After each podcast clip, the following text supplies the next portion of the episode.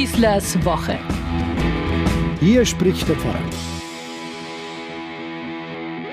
So langsam wird's uns nun doch klar, welche Auswirkungen neben der ganzen grausamen Brutalität als solches eben auch in wirtschaftlicher Hinsicht dieser absolut überflüssige Krieg in der Ukraine für uns hier und für den Rest der Welt hat.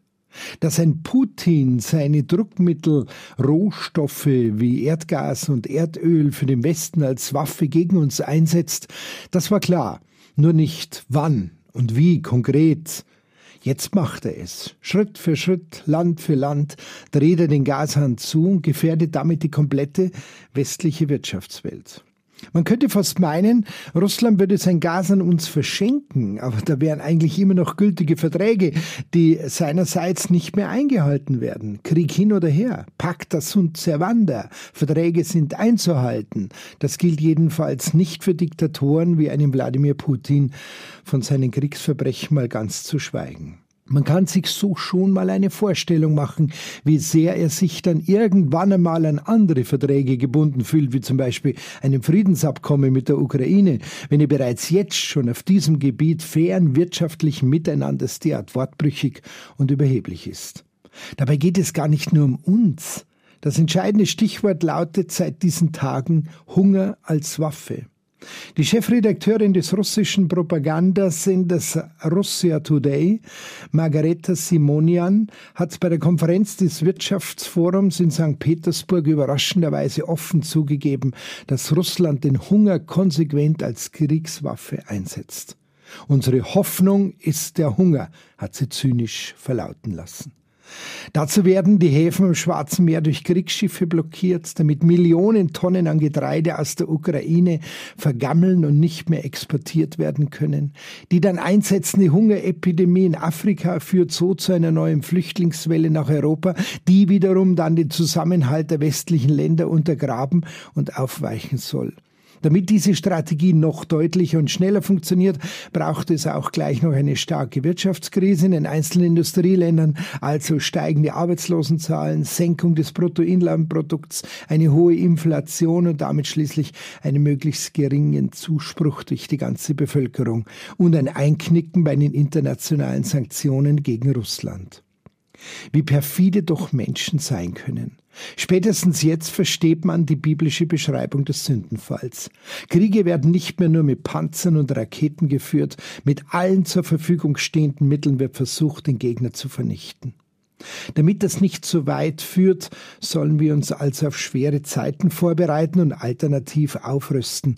Die Liste wird immer länger. Jetzt im Sommer die Erdgasspeicher auffüllen, auf alternative Energieträger ausweichen, die eigentlich zur Abschaltung bestimmten Kernkraftwerke weiterlaufen lassen und auch die Kohlemeiler länger im Betrieb halten, was jetzt natürlich den bereits eingeschlagenen Weg gegen den Klimawandel voll in die Quere geht.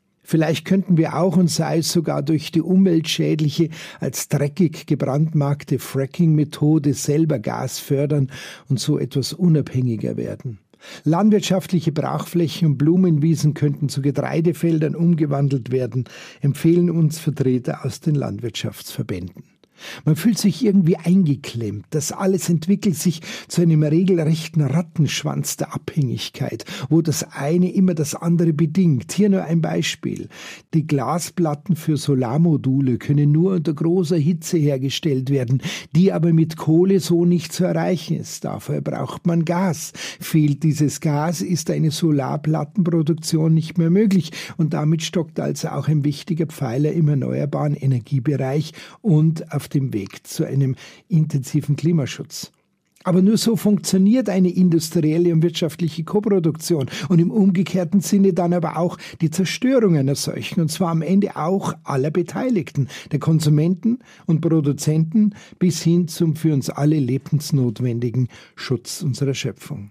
Als erste Maßnahme heißt es auch natürlich zu Recht, sollen wir uns jetzt schon an ein bewusstes Energiesparen gewöhnen, was aber halt auch nicht in allen Bereichen so einfach möglich ist. Ja klar, natürlich werden wir zu Hause im Winter die Heizung nicht mehr voll aufdrehen, in den Gaststätten und Betriebsküchen die Gasherdplatten den ganzen Tag durchlaufen lassen, jeden Meter mit dem Auto fahren und so weiter und so weiter. Einsparen heißt aber zuerst auch immer den Verzicht in Kauf nehmen wollen, anders, einfacher, nachhaltiger leben und vor allem bei sich selber anfangen. Alle großen Einsparungs- und Umbaupläne einer so großen Marktwirtschaft wie der unseren können doch am Ende nur funktionieren, wenn jeder Einzelne ganz bewusst und ehrlich mitmacht. Dieses Bewusstsein muss zuerst bei uns allen ankommen und eine Einstellung so nach dem Motto, der letzte Liter Benzin gehört mir, hat hier auf alle Fälle nichts verloren.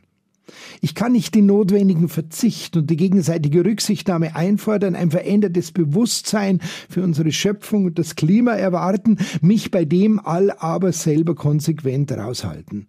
Alle und immer gemeinsam, so heißt die Parole, oder es hilft gar nichts. So stehe ich an der Ampel, neben mir ein sportliches Cabrio mit einem offenen Verdeck, darin ein mittelalterliches, betucht erscheinendes Pärchen, die Dame am Beifahrersitz genießt ihre Zigarette, und lässt sie plötzlich einfach auf die Straße fallen. Muss das sein? frage ich sofort. Die Antwort kommt prompt, nicht von ihr, aber von ihrem ritterlichen Begleiter am Steuer. Schnauze halten und weiterfahren.